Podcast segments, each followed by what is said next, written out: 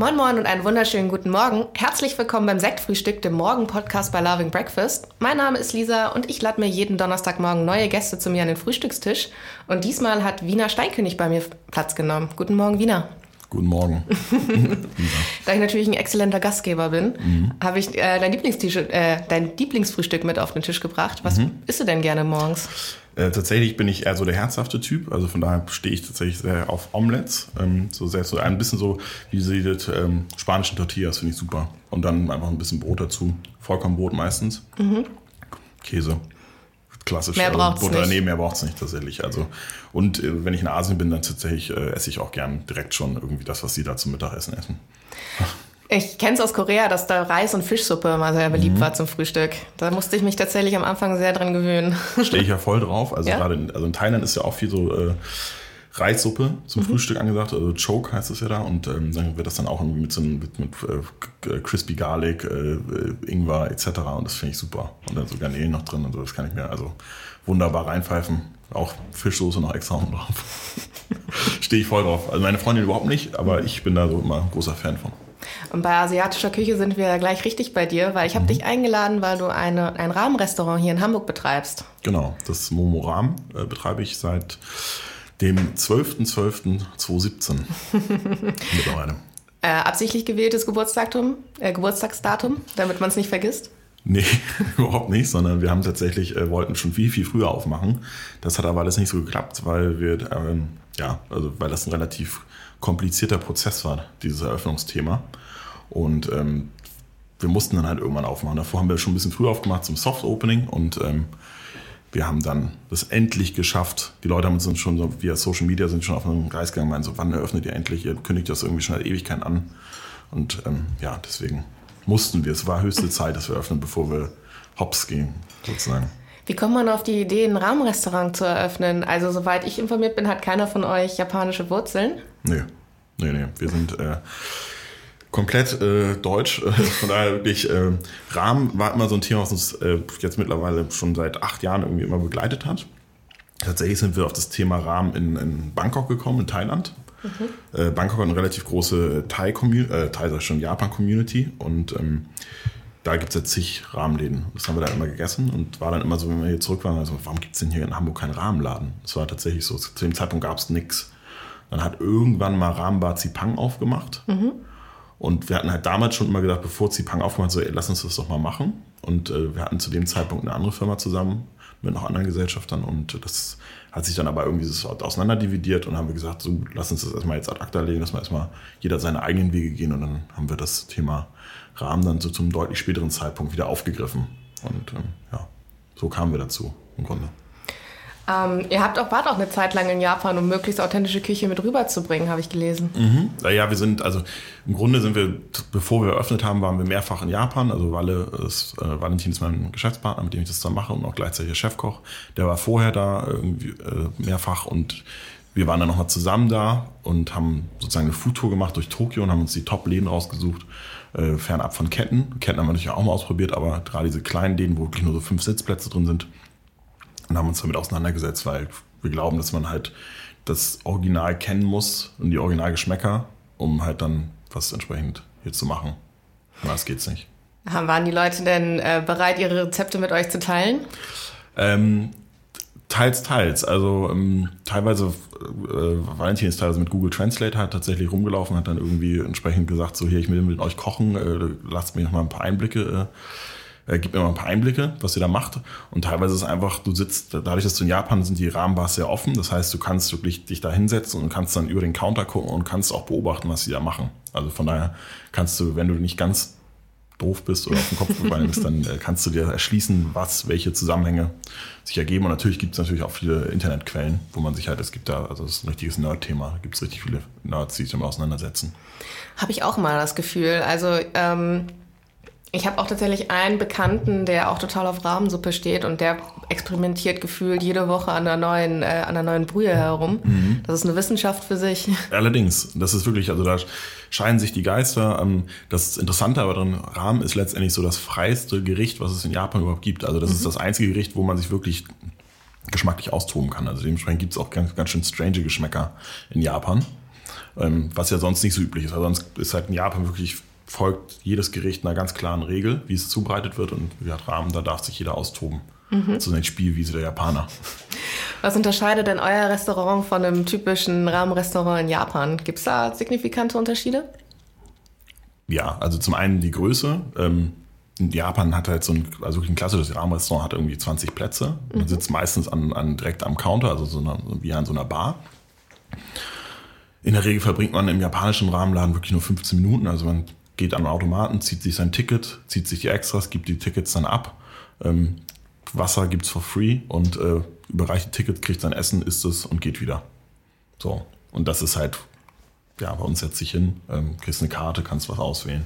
Also, ganz, also eher eingedeutscht. Ich kenne das halt oft von, von Italienern oder von griechischen Restaurants. Also das, das Restaurant, was man bei einem typischen Griechen hier in Deutschland bekommt, hat ja selten was mit dem klassischen griechischen Essen zu tun. Das ist wahr. Klassische griechische Küche ist ja zum Beispiel super vegetarisch und mhm. vegan eigentlich aufgebaut. Und in Deutschland gibt es gefühlt Fleisch mit Fleisch, mhm. gefüllt mit Fleisch. Ähm, wie sehr habt ihr darauf geachtet, diese Traditionslinien mit in euren Restaurants äh, mit rüberzuziehen von Japan? Ähm, das war uns sehr wichtig. Tatsächlich haben wir alle unsere Gerichte traditionell aufgebaut, wie die Japaner es machen würden. Ähm, das Einzige, wir haben die teilweise nicht so fettig gemacht. Das heißt, wir haben unsere Brühen, unsere Grundbrühen sind größtenteils auf Hühnerbasis. Wir haben auch vegane Optionen bei uns. Und ähm, wir haben halt, äh, klar, eine klassische Tonkotsu auf Schweinebasis, aber wir haben es halt vom Fettgehalt deutlich niedriger gehalten. Die Japaner lieben es sehr, sehr fettig da haben wir Abstriche gemacht tatsächlich. Aber ansonsten vom Geschmack her, wir importieren die größten, äh, größten Teil unserer Zutaten, wir importieren wir direkt aus Japan. Und deswegen haben wir schon versucht, den Originalgeschmack zu treffen. Also sprich, sieht man auch von den, von den Zubereitungen, also der, der Rahmen, dass die nicht so, sind jetzt nicht mit Gemüse vollgeklatscht im Sinne von, dass da irgendwie wie eine Gemüsesuppe mit Nudeln drin, so, sondern es ist wirklich sehr reduziert von den Toppings her und ähm, orientiert sich an den Japanern. Ganz stark. Welche Art der Nudelsuppe isst du am liebsten? Also ich bin ja großer Fan von der Miso-Suppe tatsächlich. Die habe ich bei euch auch schon mal gegessen. Okay. Kann ich auf jeden Fall empfehlen. Die war sehr lecker. Das ist, das ist gut zu hören. Das freut mich. ähm, wir freuen uns mal über äh, positives Feedback. Ähm, das ist tatsächlich, wenn ich mit Gästen spreche, kriege ich das auch sehr häufig. Ähm, das macht Spaß. Ähm, ich persönlich esse ähm, schwanke. Also ich esse ganz gerne die Spicy Miso. Und wir haben so davon so eine eigene Variante gemacht, eine Momo-Style Spicy Miso mit Maju, mit so einem speziellen Knoblauchöl, was sehr, sehr dunkel geröstet ist und so Röstaromen hat. Und so Szechuan-Pfeffer finde ich extrem lecker. Also Momo-Style Spicy Miso ist so eigentlich mein Favorite.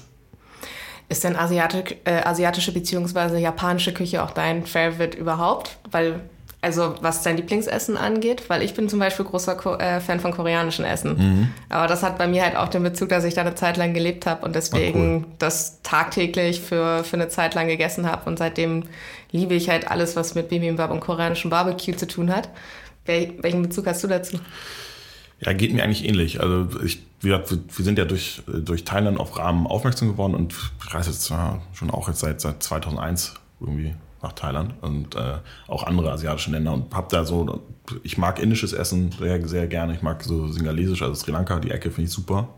Und ich stehe natürlich auch auf Thai-Food und ähm, deswegen ist das auch so, tatsächlich bin ich so, wenn, wenn man mich fragen würde, welche, welche Geschmacksrichtung so mein Lieblingsessen ist tatsächlich der asiatische Kontinent, so ein bisschen und koreanisch auch super gut. Mhm. Also macht es super lecker. Ja, Korean Barbecue. Oh, super. Ja, das Beste. Aber ja, genau. Ich habe auch gesehen, ihr habt Kimchi bei euch auf der mhm. Karte. Genau. Gut, Kimchi ist ja auch bei den Japanern sehr beliebt, generell im asiatischen Kontinent sehr beliebt. Ähm, machen wir tatsächlich äh, selber, äh, lassen wir selber fermentieren. Und ähm, ja, bin ich auch ein großer Fan von. Ja, es gibt ja eh viele Überschneidungen, also vor allem bei der koreanischen und der japanischen Küche. Allein weil es ja auch eine äh, lange Geschichte, so Japan ist in Korea hat Korea besetzt und umgekehrt und so. Mhm. Da haben sich natürlich auch die Küchen überschnitten. Ähm, ich weiß noch, als ich da gelebt hat, hat meine Gastmutter, also ich habe in so einem, ich habe so einem Goshivon nennt sich das gelebt. Das war ist halt einfach so ein Gastzimmer, was man monateweise mieten kann. Und ich hatte dann halt eine Frau, die das ganze Zeit betreut hat. Und die hat mir auch die ganze Zeit Essen gegeben. Ich glaube, sie hatte einfach Angst, dass ich nicht genug habe, weil am Anfang hatte ich das Problem, meine Kreditkarte hat nicht funktioniert. Und deswegen habe ich mich die ersten zwei Wochen nur von Rahmsuppe, also aber von dieser Instant-Rahmsuppe ernährt. und von dem Kimchi, was sie da im Kühlschrank hatte, weil das war zur freien Verfügung. Und irgendwann hat sie halt angefangen, mir die ganze Zeit Essen rüberzugeben. Und wir haben uns dann halt auch immer cool. über Google Translate unterhalten. Und dann ähm, Gimbab heißen die. Das sind auch so, so eine Art Sushi-Rolle. Mhm. Und dann meinte ich, ah, Sushi. Und dann war sie ganz böse und meinte so, nein, nein, nein, das ist ja nicht japanisch, das ist original koreanisch. Geil. Ja, und dann da stolz. Ja, da gibt's, äh, die haben, äh, die, ich glaube, Asiaten haben einen sehr, oder viele asiatische Länder haben einen wirklichen Stolz auf ihre eigene Küche. Ja, 100 Prozent. Kann ich so bestätigen. Das habe ich da so auch kennengelernt. ähm, Genau, ich war, ähm, ich habe ja vorhin schon mal erwähnt, dass ich bei euch im Laden schon mal war mhm. und ich finde, ihr habt echt eine coole Einrichtung. Also man cool, kommt rein und fühlt sich halt sofort gleich wohl. Und was sofort auffällt, sind die großen Graffitis an der Wand. Mhm. Wie kam es dazu? Wie kam die Idee? Ähm, ja, also letztendlich kommen wir beide so ein bisschen, also Valentin hat auch früher Musik gemacht, ähm, hauptsächlich im Studio, also so Mixing und ich habe früher so Hip-Hop-Veranstaltungen gemacht, Konzerte, habe also einen Bezug zu Hip-Hop und Graffiti, auch in meinem, meinem Freundeskreis und meinem Umfeld und dadurch, dass wir den Laden so gestalten wollen, dass er sagt, so, das ist, entspricht uns und das, wir designen das so, wie wir das, äh, wo wir, wir uns wohlfühlen würden, ähm, haben wir gesagt, wir wollen Graffitis haben und da habe ich dann ähm, einen Freund gefragt, ob er da entsprechende Künstler hat. Irgendwie wollten da spezielle, die halt auch zu uns passen. So hatten dann gewisse Vorstellung, haben ein Moodboard gemacht und ähm, ja, dann hat er die zwei Jungs aus Paris gefragt und die hatten halt total Bock auf das Projekt und mhm. sind dann nach Hamburg gekommen und haben das umgesetzt. Und die haben das dann in, in vier Nächten haben die das dann äh, gemalt. Also sind da immer so frühen Abend reingegangen und haben dann irgendwie entsprechend auf der Baustelle da unsere Wände verziert. Das war ganz cool, den Prozess auch mit zu beobachten. Euer Laden ist ja relativ verwinkelt aufgebaut. Mhm. Also es geht hoch, es geht zur genau. Seite, es geht nach hinten. Unten ist, glaube ich, auch noch eine Bar. Genau. Ähm, war euch das wichtig, dass man da irgendwie so ein bisschen weg von ähm, klassischen Restaurantaufbau, dass es halt einen großen Essenssaal mhm. in den Sinne gibt? Oder war es eher aus der Not tun gemacht, weil der Laden gerade frei war? Nee, das also im Grunde ist es ja so, dass die, die Fläche, in der wir sind, es war, ähm, das war ursprünglich mal eine Metzgerei, dann war es ein Buchladen und dann hat da jemand illegalerweise, glaube ich, drin gewohnt. Das ist nämlich eine reine Gewerbefläche. Das denken, die meisten Leute denken, es ist eine Wohnung, eine Wohnung zum Restaurant funktioniert, ist es nicht, sondern es ist wirklich eine reine Gewerbefläche. Da hinten die Räume waren halt Gemeinschaftsräume, Lager etc. Unten im Keller, wo jetzt die Küche ist, wurde geschlachtet. Ähm, also von daher hat das äh, Objekt eine sehr große Historie und wir haben halt äh, das Objekt angeboten bekommen und haben uns dann gleich verliebt über den Aufbau tatsächlich des Ladens und äh, haben halt gesagt, so cool, das machen wir, aber wir mussten das Objekt halt auch umnutzen. Also sprich, es musste umgenutzt werden in der Gastronomie, was mit sehr viel äh, Aufwand verbunden war und sehr viel Schweiß und Tränen und Blut, alles unfassbar. Also fast einen Herzinfarkt bekommen, weil wir ja auch Laien sind. Und ähm, deswegen haben wir uns aber direkt in die Fläche verliebt und haben auch gedacht, so wenn wir was machen, dann muss es halt was sein, wo wir sagen, das ist was Individuelles und nicht ein klassischer Raum. Das finde ich zu langweilig, ehrlich gesagt. Mhm. Ich habe äh, diese Erfahrung öfters von Leuten gehört, die eine Gastro äh, was aufgemacht haben, Restaurant oder eine Bar, dass halt diese Beschränkungen und diese Vorlagen, die Vorgaben, die man hat, halt sehr äh, schweißtreibend sein können, sage ich mal. Also mit was für Vor äh, Vorgaben hattet ihr da am meisten zu kämpfen? Nee, dadurch, dass wir eine Umnutzung gemacht haben, musste man halt erstmal sozusagen diese Gewerbeeinheit umnutzen, also die Nutzungsänderung, also einen Bauantrag stellen, um die Nutzung auf Gastronomie zu ändern. Das heißt, du hast halt Auflagen, die du erfüllen musst und es kann dir aber keiner 100% sagen, was es sein muss. Nur so einen groben Rahmen geben sie dir.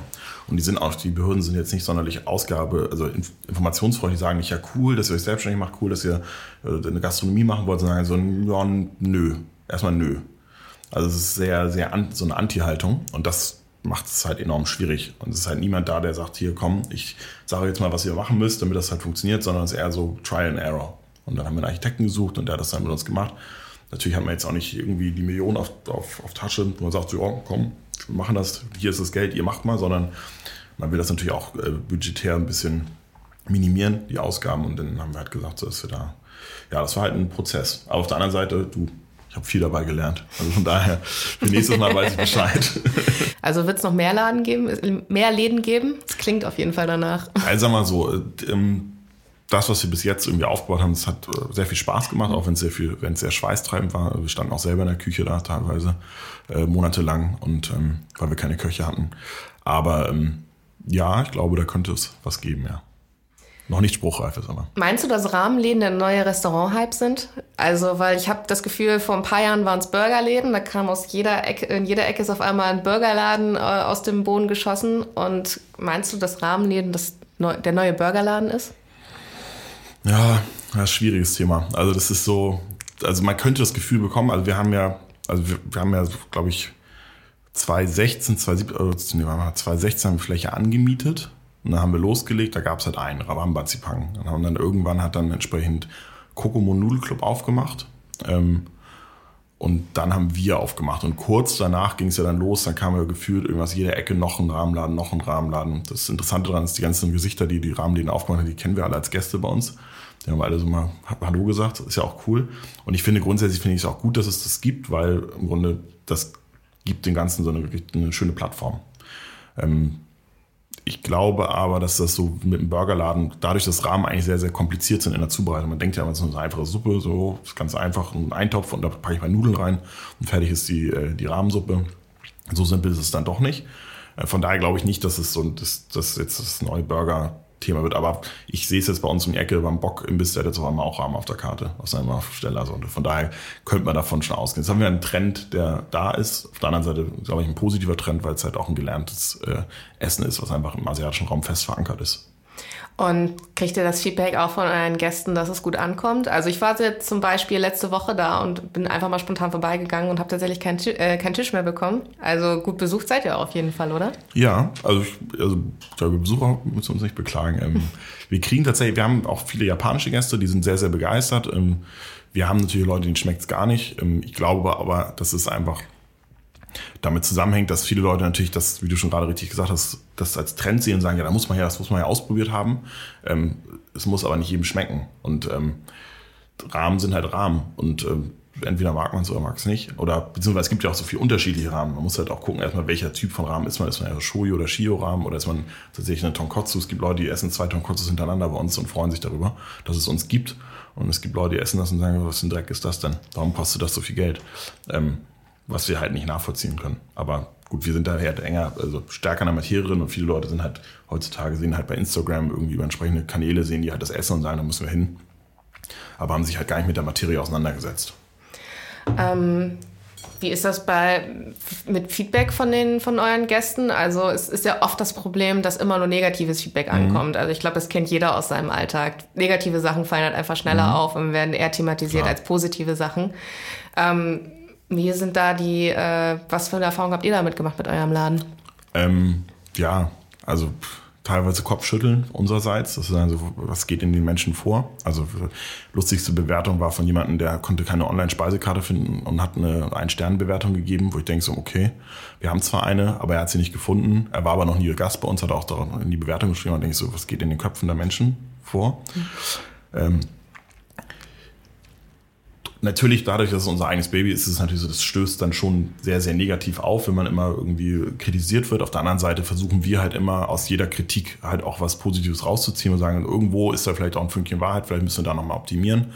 Und ich glaube, dass wir ganz gut differenzieren können, was, was wirklich ernsthafte Kritik ist und wo es einfach jemanden halt nicht schmeckt oder wo jemand persönliche Befindlichkeiten hat. Also wir hatten auch schon Gäste, die sich total beschwert haben, auch beziehungsweise vor Ort haben wir denen, haben wir denen fast alles ausgegeben und dann haben sie trotzdem noch eine negative Bewertung und dann kamen sie doch nochmal wieder, haben sich dann nochmal persönlich entschuldigt äh, für ihr komisches Verhalten und ähm, dann hat sich das irgendwie nochmal so äh, verhandelt. Also von daher, ja, ich sag mal so, es ist schmerzhaft, dieses mhm. Bewertungsthema.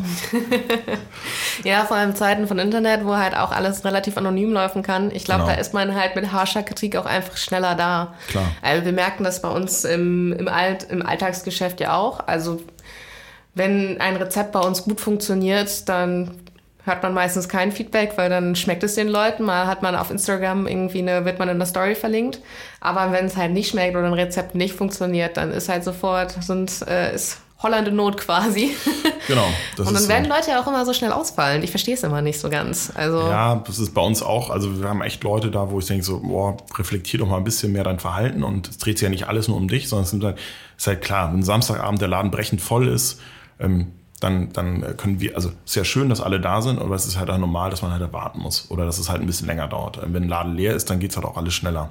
Und ähm, es gibt halt manchmal Faktoren, die können wir auch wir nicht beeinflussen. Wir haben keine Armada von Servicemenschen irgendwo im Keller, die wir dann einfach schnell rausholen und dann sind dann auf einmal deutlich mehr Leute da, sondern wir haben halt nur unsere Leute, die halt da sind und dann muss man sich damit arrangieren. Und äh, wir versuchen halt tatsächlich auch viel auf die Leute einzugehen und auch zu fragen nach Befindlichkeiten, aber viele Leute sagen auch gar nicht, wenn ihnen was nicht passt sondern die behalten es aber für sich und müssen es danach irgendwie kundtun. Und das ist dann eher schade, weil wir versuchen halt die Leute schon zu ermutigen, sagen, hey, hat's geschmeckt, ähm, können wir euch noch was Gutes tun, ähm, Die Leute verstehen zum Beispiel auch nicht, dass sie nach anderthalb Stunden halt gehen müssen.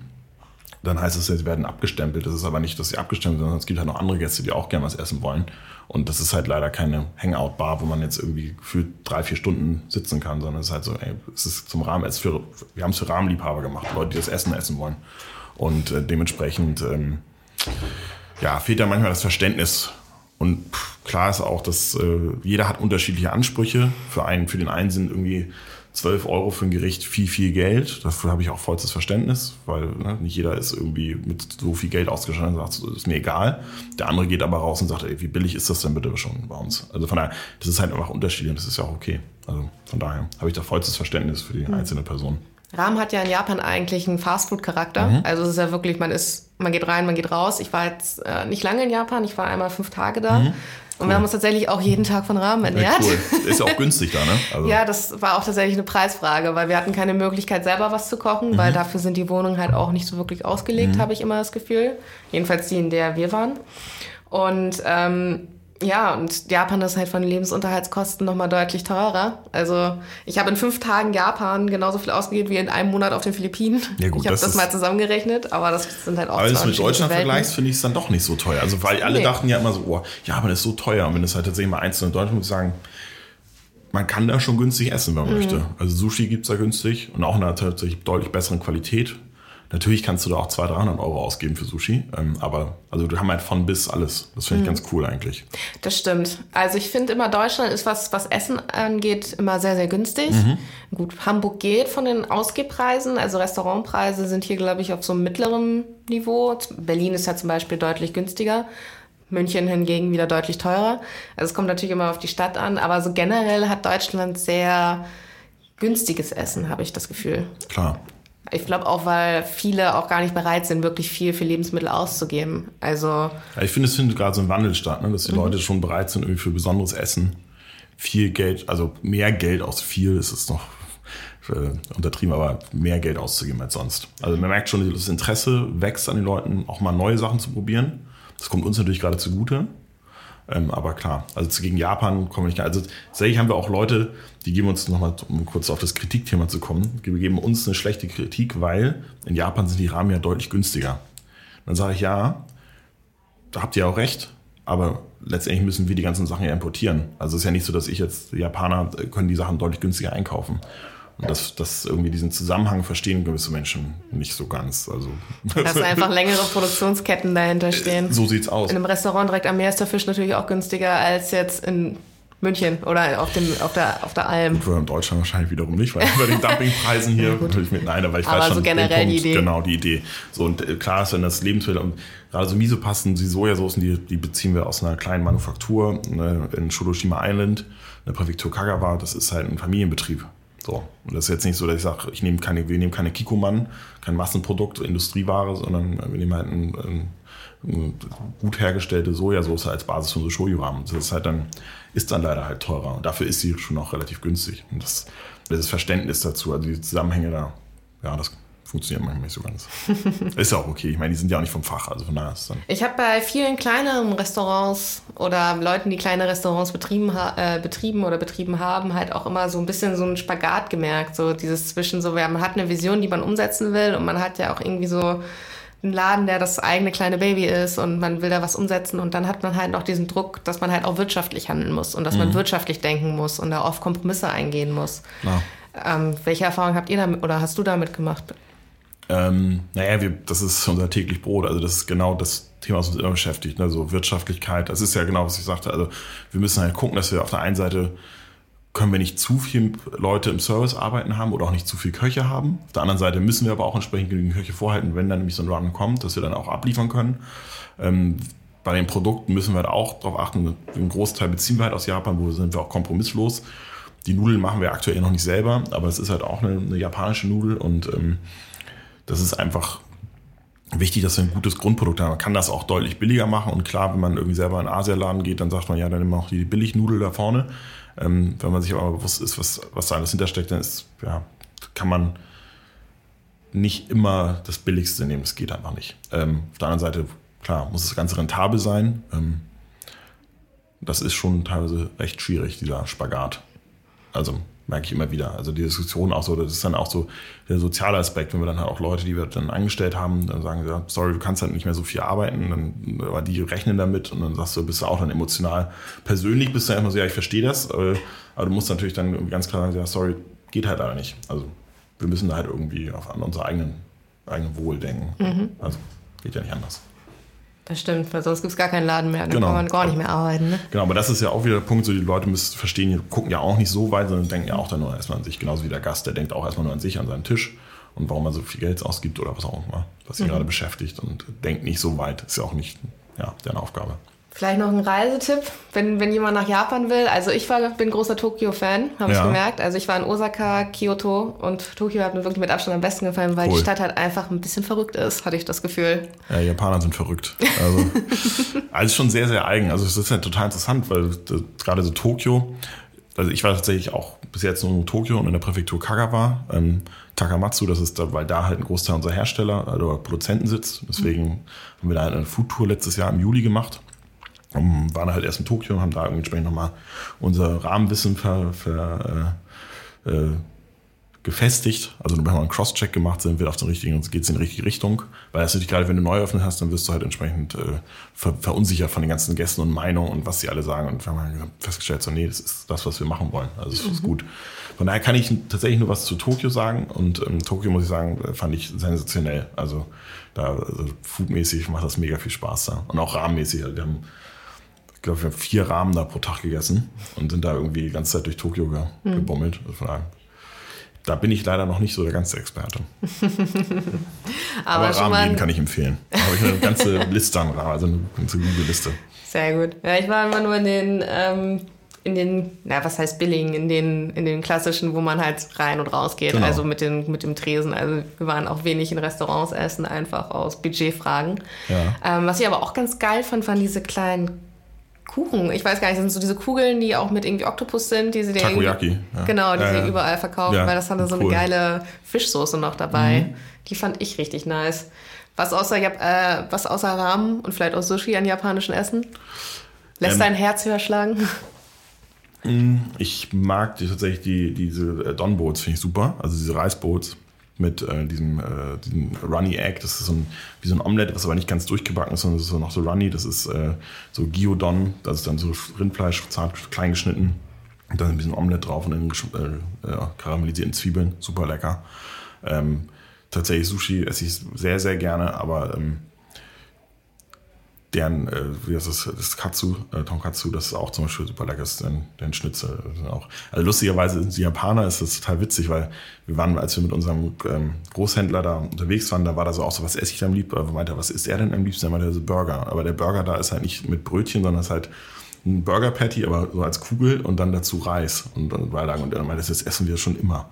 Und ich so, hä? Also man hat so gewisse Vorstellungen. Tatsächlich sind die Japaner sehr, sehr westlich orientiert. Mhm. Also das ist schon echt krass. Also auch gerade wenn du jetzt sagst, für Philippinen oder auch andere asiatische Länder, das ist halt, Japan ist da echt komplett anders. Also mhm. das hat irgendwie auch von Verhalten. Das ist alles so aufgeräumt bei denen, so sortiert, so ruhig. Ja. Also die Stadt ist ja wirklich sehr ruhig, Tokio, wenn man das so Dafür, dass da irgendwie Millionen von Menschen leben genau. und eigentlich auf zigtausend Stockwerken irgendwas passiert. Ja ist das echt erstaunlich ruhig und ordentlich. Also das ist ja. mir auch aufgefallen. Man läuft durch die Straßen und denkt so, okay, irgendjemand fickt gerade hinter mir, dahin, äh, hinter mir lang. War in Korea aber tatsächlich auch sehr ähnlich. Ja, glaube ich.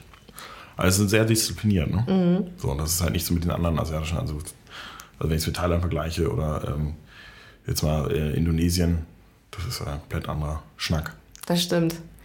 Aber Japan war auch so in die Höhe immer, habe ich das Gefühl gehabt. Also ja. vor allem Tokio. Also klar, macht ja auch Sinn, wenn du halt irgendwie wenig Platz hast und halt, und die haben ja wirklich riesengroße Metropolen. Also ich meine, Hamburg hat 1,6 ein Millionen Einwohner, 1,8 mhm. Millionen Einwohner.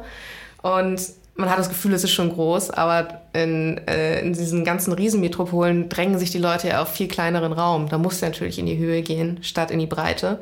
Also was mich an äh, Korea als erstes mega verunsichert hat, war, dass halt so viele Sachen auf auch im sechsten Stockwerk sind. Ja. Also du gehst in ein Restaurant und fährst erstmal in den sechsten Stock. Also das kommt ja in Deutschland relativ selten vor. Das ist ja wirklich, genau, also war ja in Tokio auch so, dann bist du dann läufst du durch die Straßen und suchst dann ja, eine coole Bar oder sowas, ja, dann fahr doch bitte da erstmal in den dritten Stock. So, hä, wie so einen dritten Stock? Dann guckst du halt immer so auf Ladenebene, ne? Mhm. denkst halt gar nicht so in, in Stockwerke. Und das ist ja ganz interessant irgendwie, wie das bei denen aufgebaut ist. Also es dauert ein bisschen, bis man das durchschaut hat. Ja, man muss sich da ein bisschen dran gewöhnen, aber ich hatte auf jeden Fall in Bars im sechsten Stockwerk ist auf jeden Fall die lustigsten Abenden. Ja, cool. Also da lohnt es sich mal nach oben zu gucken, auf ja, jeden Fall. Wiener, ähm, ich würde schon zum letzten Teil meines Podcasts ja. kommen. Ich habe hier so eine kleine Themenbox vorbereitet. Ja. Da kannst du dir gerne ein Thema rausziehen. Oh, Spannung, Spannung, was steht drauf? So. Faltbare Smartphones. Okay. Hast du da eine Meinung zu? Ich, hab, ich schmeiß ich immer ich, Themen rein, die mich irgendwie, weiß ich, meistens in den Nachrichten über, über den Weg laufen. Ja, war doch gerade jetzt gerade, dass, äh, dass Huawei nicht an das neue Samsung-Smartphone nicht rankommt, irgendwie von der, von der Leistung. Die haben ja beide so ihre faltbaren Smartphones mhm. vorgestellt. Das soll der neue Shit sein, irgendwie aus, aus Asien. Mhm. Ähm, ich persönlich muss sagen, mir reicht tatsächlich ähm, ein klassisches iPhone. ich muss da nicht noch was falten. Ähm, das hört sich für mich eigentlich danach an, dass noch was kaputt, also dass da eher was ne, kaputt geht.